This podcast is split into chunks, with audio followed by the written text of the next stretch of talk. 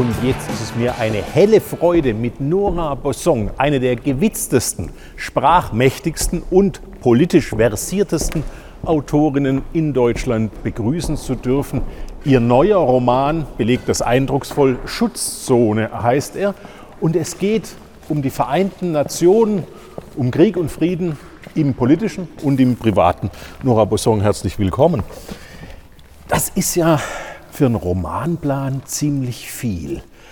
Die Ursachen von Krieg und Frieden auf der Welt, global, aber auch im Privaten, in der Familie nachzuzeichnen. Wie kam es zu diesem Projekt? Die Vereinten Nationen haben mich immer interessiert. Also ich habe mich überhaupt Diplomatie, internationale Politik. Es ist einfach das, was, was mich immer beschäftigt. Und äh, so eine Geschichte zu erzählen geht, glaube ich, nur als Roman, wenn man es verbindet mit den privaten Geschichten. Sonst hat man ein Sachbuch, ein, ein, ein, ein Buch, was nicht wirklich leben kann, glaube ich. Der Titel Schutzzone für Ihr Buch ist sehr klug gewählt, weil wir erfahren, mehrere Geschichten natürlich aus diesem Roman, die quasi übereinander liegen. Wir erfahren von dem Zerbrechen von Schutzzonen im Burundi-Konflikt.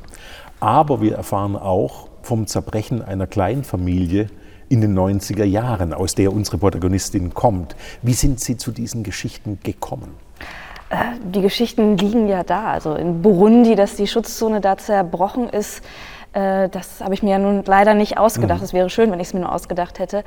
Äh, und die Geschichte aus den, aus den 90er Jahren ist ja auch ganz eng wiederum verflochten mit diesem Konflikt. Also es geht ja um einen Mann, der damals 1994 ähm, miterlebte, was in Ruanda passiert ist, also dem Nachbarland das Massaker Burundis. an den belgischen Soldaten. Zehn belgische Soldaten starben genau, damals, wurden genau. grausam gefoltert worden. Genau, und dann nicht unerheblich auch sehr, sehr viele Ruanda.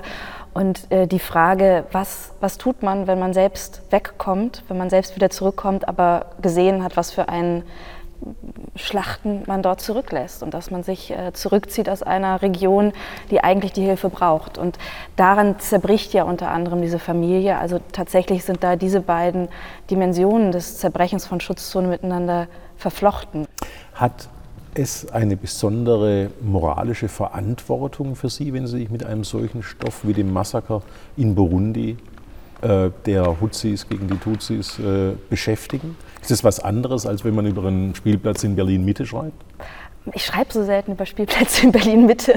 Ich habe kürzlich über ein Café in Berlin-Schöneberg geschrieben. Tatsächlich äh, ist das vielleicht ähm, ein bisschen leichter von der Hand zu äh, schreiben. Äh, es ist auf jeden Fall etwas, was mich selbst natürlich mitgenommen hat. Ich, ich habe, als ich als, an einem bestimmten Punkt habe ich plötzlich unglaublich viel geschlafen. Ich konnte einfach nicht mehr, weil ich mich tagtäglich mit genau diesen, diesen sehr, sehr grauenhaften Dingen, in, die in Burundi und Ruanda passiert sind, auseinandergesetzt habe. Ich glaube, Verantwortung, man, man sucht sich ja so ein Thema, weil man vielleicht ein bestimmtes Interesse hat, etwas sichtbarer zu machen. Mhm. Und äh, die Frage, wie wir hier über solche Regionen nachdenken oder eben gar nicht erst drüber nachdenken, sondern es ausblenden, das, das sind einfach Fragen, die ich wichtig finde, die ich erstmal für mich wichtig finde, für, für, gesellschaftlich wichtig finde und die ich dann dadurch weitergebe. Was ich bei der Lektüre so anregend fand, äh, Sie machen sich ja wirklich nicht leicht. Sie schildern da keine äh, Bösewichte, die, die hinkend äh, bei den Vereinten Nationen ein- und ausgehen, äh, sondern im Grunde wimmelt Ihr Roman von guten Menschen mit guten Absichten, die allerdings völlig hilflos diesen historischen Gesetzmäßigkeiten anheimgegeben sind. Ja, das ist ja die Tragik auch. Und ich glaube, das ist etwas, äh, was man bei so einer großen äh, Institution wie den Vereinten Nationen, die ja aus genau diesem Grund äh, gegründet wurde, dass es nie wieder so einen Krieg wie den Zweiten Weltkrieg geben soll. Und keinen Holocaust. Und keinen das Holocaust waren die, vor allen die äh, Antriebsmotive ja. zur Gründung. Ähm, also dieses plus jamais ça, äh, nie wieder. Ähm, und dennoch laufen wir geschichtlich äh, immer wieder in, in diese in, in, in, Katastrophen hinein. Und das, was in Ruanda passiert ist, 94, ist einfach der größte Genozid nach dem Ende des Zweiten Weltkriegs. Und dass sich trotz allem, und ich glaube tatsächlich, dass es sehr viel Zynismus auch gibt und sehr viel Bürokratie bei den Vereinten Nationen, aber es gibt auch sehr viele Leute, die wirklich etwas machen wollen. Man kann eine UNO-Kritik nicht so einfach äh, sich zusammenstutzen und sagen, das ist eh alles Blödsinn, äh, man kommt damit nicht weiter. Und vor allem, was wären denn die Alternativen? Genau, das, das kommt noch hinzu. Ich glaube, dass wir momentan in einer Zeit sind, wo diejenigen, die wirklich an den Schaltstellen äh, sitzen, zu großen Teilen nicht in der Lage wären und vor allem auch nicht willens wären, eine bessere Organisation zu gründen. Wie haben Sie recherchiert für Ihren Roman? Ich bin viel rumgereist, also ich war länger in Genf, ich, in New York war ich ohnehin schon mal.